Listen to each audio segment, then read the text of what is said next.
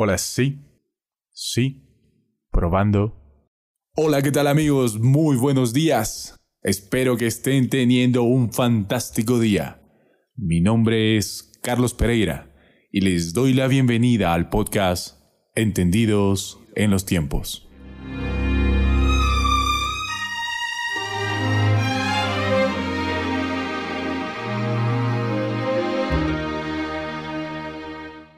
Estaban, dicen, una prédica en una iglesia y estaban compartiendo de Jesús el pan de vida.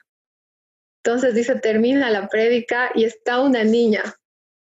Dice, y a la niña le preguntan, ¿quieres comer algo? Ya terminado la prédica. Le dicen, no, porque ya he comido de Jesús. Gente que la escuchó se quedó maravillada porque dijo, entendió todo. No tenía más hambre de lo natural porque decía, ya comí de Jesús. Y qué lindo es poder estar en la presencia del Señor y decir, he comido de Él. Me he saciado. Y quisiera, y es mi anhelo, de que todos podamos experimentar eh, esa convicción de, de haber comido, de haber probado de Él. Muy bien, entramos a, a poder analizar Em, este texto y vamos a ir desmenuzando todas estas declaraciones que hace Jesús, que son muy importantes, una de las más importantes en este capítulo 6 del libro de Juan. Empezamos con el versículo 25 al versículo 27. Nos dice que ya habían encontrado a Jesús, ya había llegado al otro lado de la orilla del lago. Pero aquí Jesús los está confrontando directamente cuando se encuentra con ellos. Les dice, ustedes me buscan porque están buscando comida. A pesar de haber visto las señales, solamente me están buscando porque han comido hasta llenarse. Y ahí les dice, no trabajen por la comida que es perecedera, sino por la que permanece para vida eterna, la cual les dará el Hijo del Hombre Observemos que Jesús no responde directamente a la pregunta, sino que acá Él está confrontando a la gente por lo que ellos estaban buscando. Ellos estaban buscando, dice, satisfacer su, su hambre, estaban buscando pan y les dice, ustedes han quedado saciados. Y su único interés ahora es, ese, por eso me están siguiendo. Y después les dice, trabajen por lo que no perece, sino por lo que es eterno. Esta nos dice que es una enseñanza que también se puede aplicar el día de hoy, ¿no? Dejen de trabajar por la comida que se acaba pero trabajen por la comida que permanece para vida eterna. ¿Cuál es esa comida que permanece para vida eterna? La comida que el Hijo del Hombre os dará, porque en Él Dios el Padre ha puesto su sello. Si nos damos cuenta, esta es una enseñanza que es similar a la que le dijo a la mujer samaritana en el pozo. Ella estaba buscando agua. Y Jesús le dice, yo tengo un agua que si la bebes jamás volverás a tener sed. Y en esta ocasión era una multitud que estaba buscando pan. Y también les dice, están buscando un pan físico, pero yo tengo un pan espiritual que los va a saciar y la gente todavía no estaba entendiendo, no estaba identificando a qué se estaba refiriendo, a qué se refería como el pan de vida.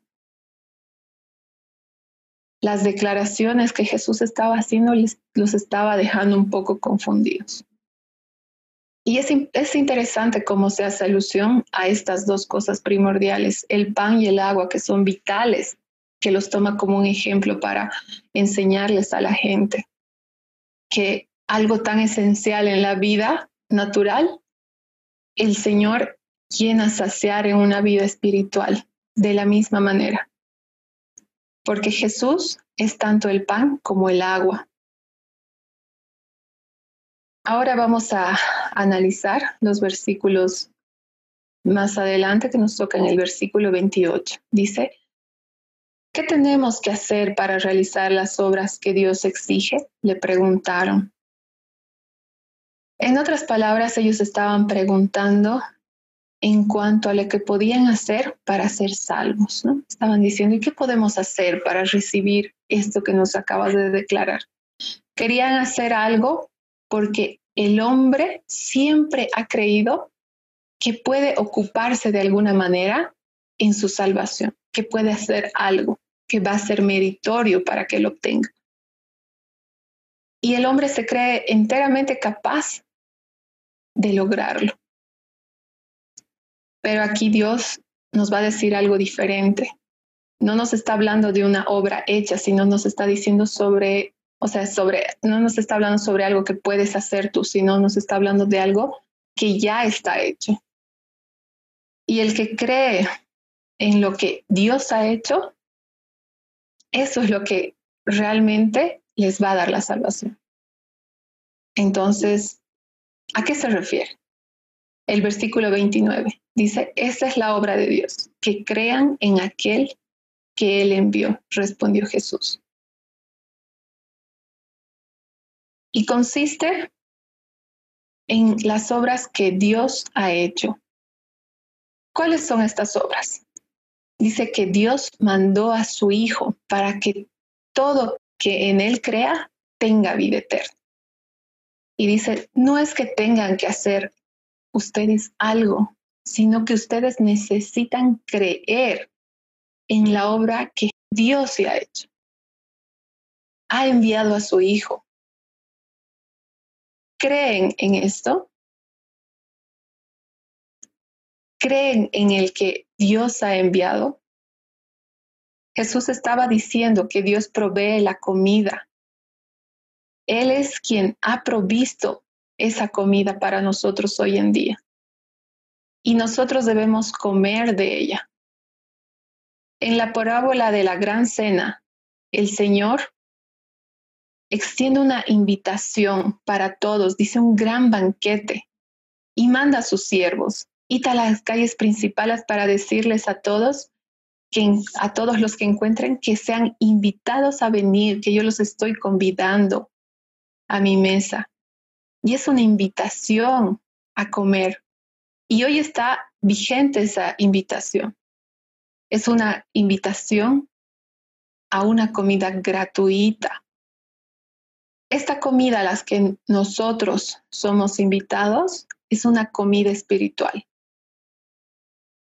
Esa es la, invitación que Jesús está haciendo al decir que coman de ese pan de vida eterna. En el versículo 30 nos dice, ¿y qué señal harás para que veamos y te creamos? ¿Qué puedes hacer? Han insistido ellos. Aquí refleja la dureza del corazón humano que tiene también esta gente, como ellos habían visto los milagros que Jesús hacía, pero aún así le estaban pidiendo una señal. Y les dice, ¿no? Danos una señal, ¿qué puedes hacer? No podemos, eh, bueno, yo me es difícil imaginar que a pesar de ver tantas cosas podían pedir otra señal, ¿no? Realmente tenían ellos el corazón endurecido. Y por eso Jesús decía, yo los conozco, no necesito que me digan nada y por eso les los confrontan. En el versículo 31, nuestros antepasados comieron el maná en el desierto, como está escrito, pan del cielo les dio de comer. Versículo 32, ciertamente les aseguro que no fue Moisés el que les dio a ustedes el pan del cielo, afirmó Jesús. El que da el verdadero pan del cielo es mi Padre. 33. El pan de Dios es el que baja del cielo y da vida. Vemos aquí que ellos estaban expresando lo que sabían que Moisés había hecho. Él había dado, dice, maná en el desierto. Pero la verdad es que ellos no estaban entendiendo que ese pan no, o el maná no estaba siendo dado por Moisés, sino quien había provisto para, para ellos el maná era Dios. Ellos estaban exigiendo que haga una señal igual de milagrosa como la de Moisés, pero les dice, no han entendido. Esta comida que que se les dio en el desierto, que no fue solamente una vez, los alimentó, dice, durante 40 años por su viaje del desierto. Ahora, esta gente quería ser alimentada también. Y eso es lo que estaban buscando. Y Jesús les aseguró que el maná que ellos habían recibido en el desierto, en los tiempos de Moisés, eso era un regalo de Dios, que eh, era un alimento para su vida física, pero lo que Él traía era un alimento para su vida espiritual. Es por esta razón que Él había descendido del cielo. Ahora, cuando Jesús hace esta declaración, en el versículo 34 vemos que la gente le dice, Señor, le pidieron, danos siempre de este pan. La reacción de las personas aquí fue identificada como al igual que la mujer samaritana. Querían lo que Jesús les estaba ofreciendo, pero no estaban entendiendo totalmente a qué se estaba refiriendo. ¿no? Ellos todavía tenían un pensamiento en lo físico, decir, vamos a comer un pan que nos va a saciar y ya no vamos a tener hambre. Y Jesús estaba recalcando más la necesidad espiritual que podía ser llenado con este pan. En el versículo 35, Jesús declara, yo soy el pan de vida. El que viene a mí nunca pasará hambre, y el que en mí cree nunca más volverá a tener sed.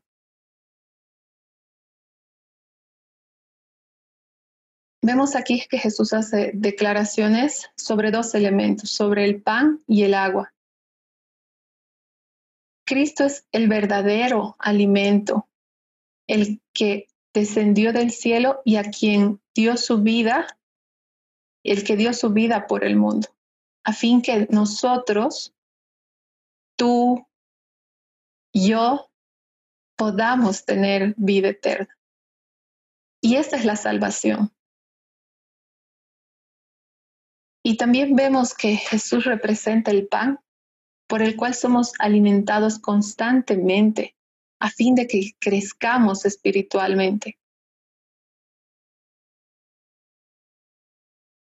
Ahora leemos el versículo 36 y 37. Pero como ya les dije, a pesar de que ustedes me han visto, no creen. Todos los que creen en el Padre vendrán a mí, y al que a mí viene, no le rechazo. Estos versículos declaran la soberanía de Dios, porque nos dice los que todos los que el Padre me da vendrán a mí y el que a mí viene no lo rechazo. El que a mí viene se refiere a los que creerán en su nombre, a los que creerán en el nombre de Jesús. Jesús les preguntó si en verdad querían ese pan. Él era el pan de vida, pero le habían visto y no creían, habían rechazado el verdadero pan. Pero no porque no porque esto había pasado, Jesús se desalienta, sino que igual Jesús siempre está dispuesto a poder recibir a quien vaya a creer, a quien vaya a aceptar esta verdad. Continuemos con el versículo 38. Porque ha bajado del cielo no para hacer mi voluntad, sino del que me envió. La voluntad de Dios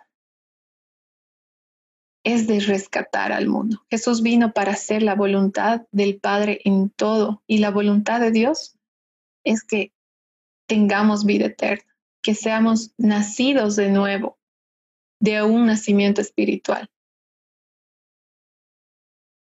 Pero nosotros tenemos que aceptar la verdad de Jesús, recibir ese pan.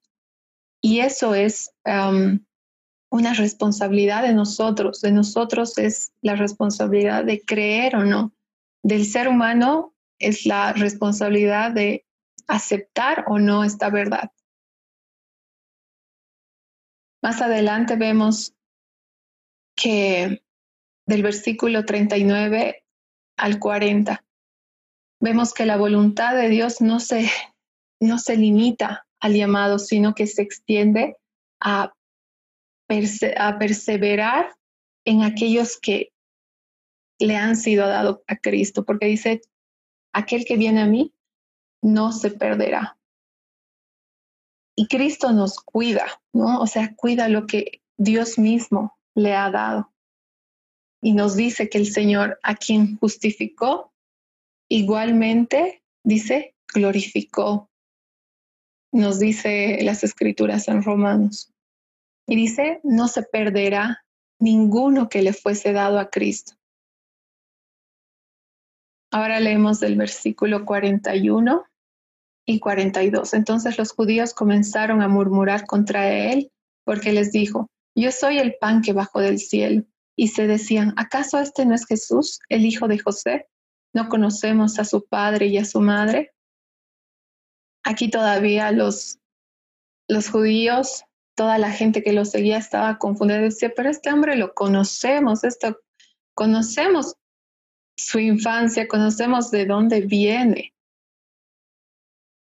Y esto les impedía poder creer y poder creer en todas las afirmaciones que estaba, estaba haciendo Jesús. Jesús les dice, dejen de murmurar. Nadie puede venir a mí si no lo atrae el Padre que me envió y yo lo resucitaré el día final. Jesús dirigió su atención a la acción de que Dios hace venir a la gente a Cristo para enseñarles.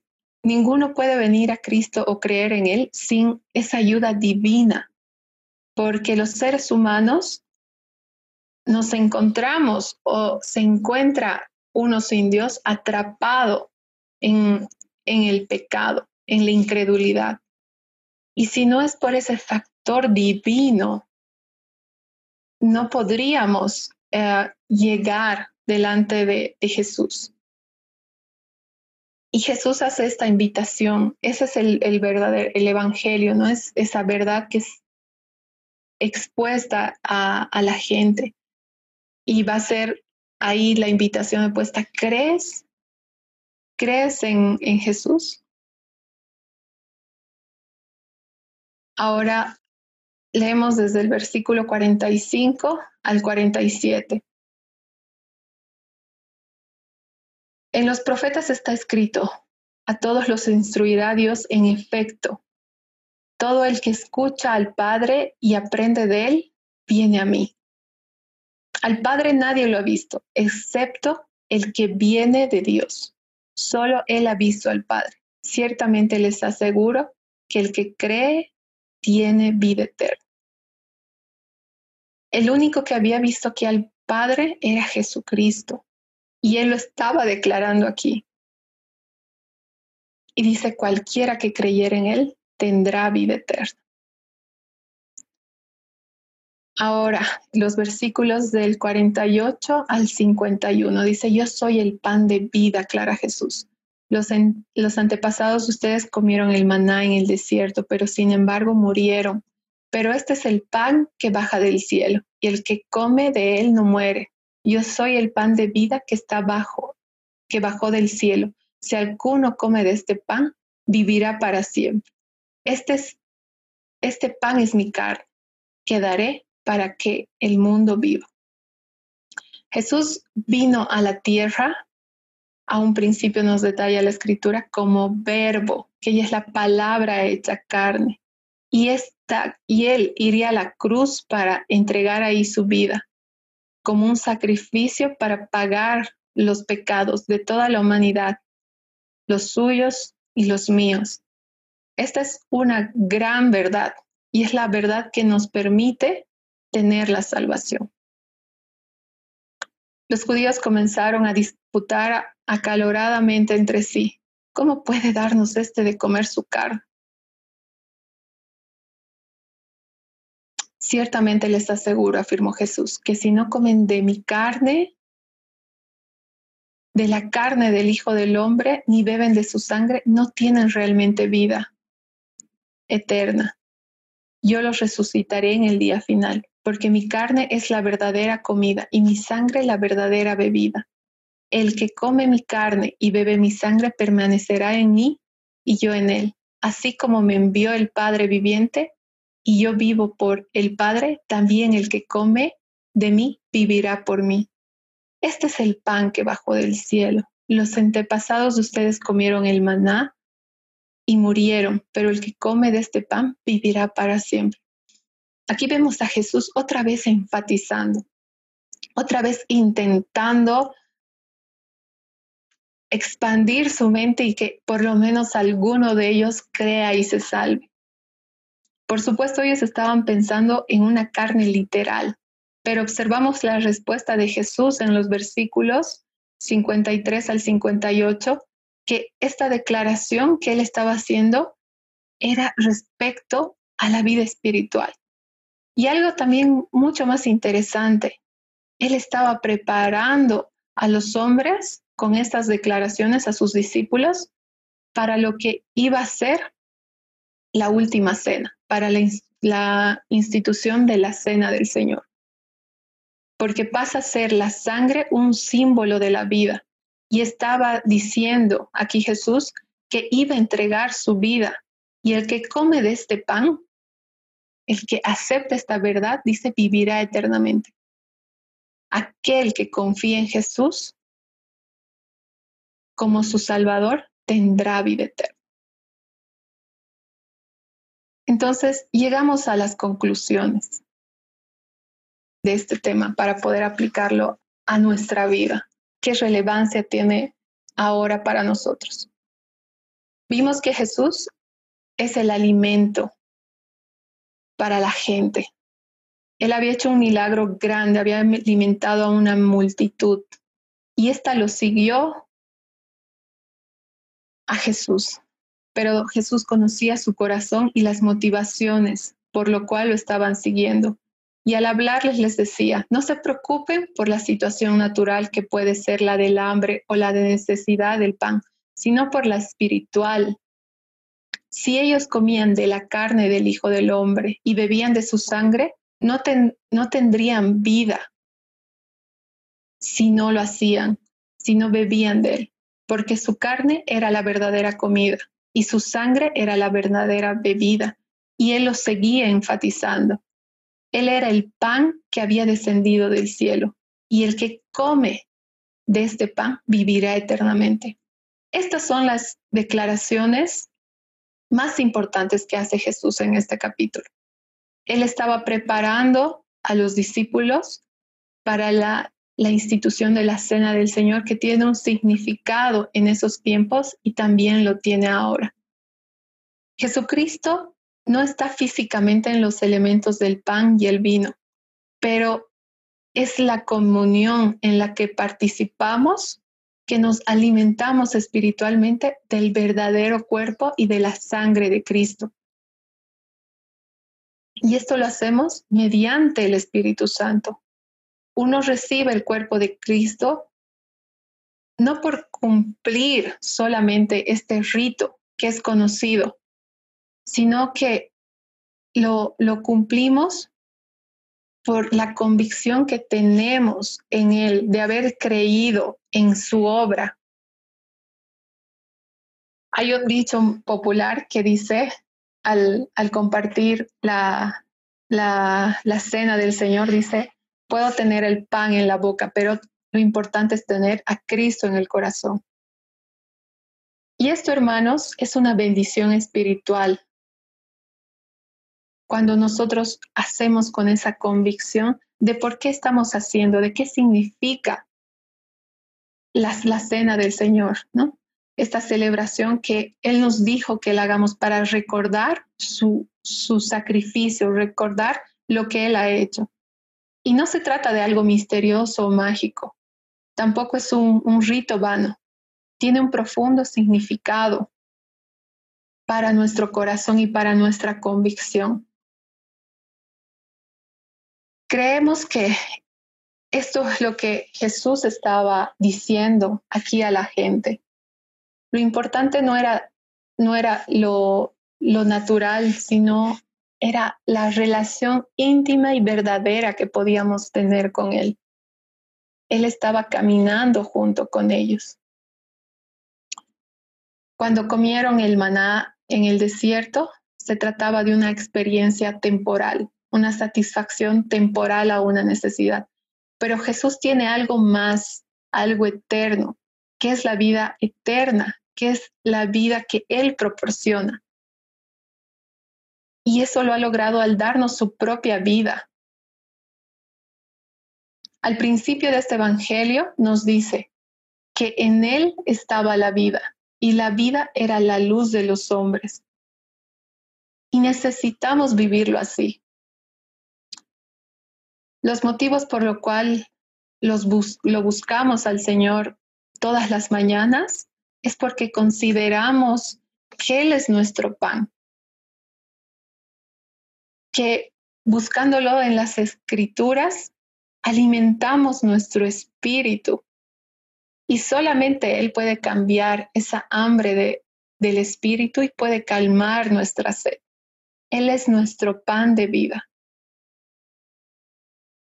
Es por lo cual nosotros, y no sé si, si ustedes tienen esa experiencia de emocionarse, de buscarlo, por más que cueste, tomamos fuerza para poder levantarnos, para poder ir a su presencia y buscarlo, porque es ese alimento, veíamos que eran alimentos esenciales como el pan y el agua que el hombre necesita para subsistir.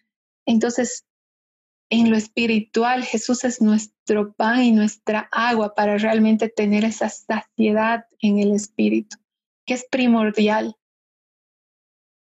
Y cuando atravesemos, hermanos, temporadas donde tenemos sed o tenemos hambre, tenemos que reflexionar si realmente estamos alimentándonos, estamos alimentando nuestro espíritu, estamos bebiendo de esta agua viva, porque eso es lo que significa Jesús para nosotros.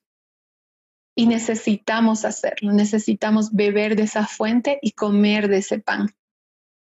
Y si en algún momento no lo, no lo, no lo han hecho, o sea, siempre es un buen momento para comenzar y tomarlo con esa importancia, beber de él y comer de él.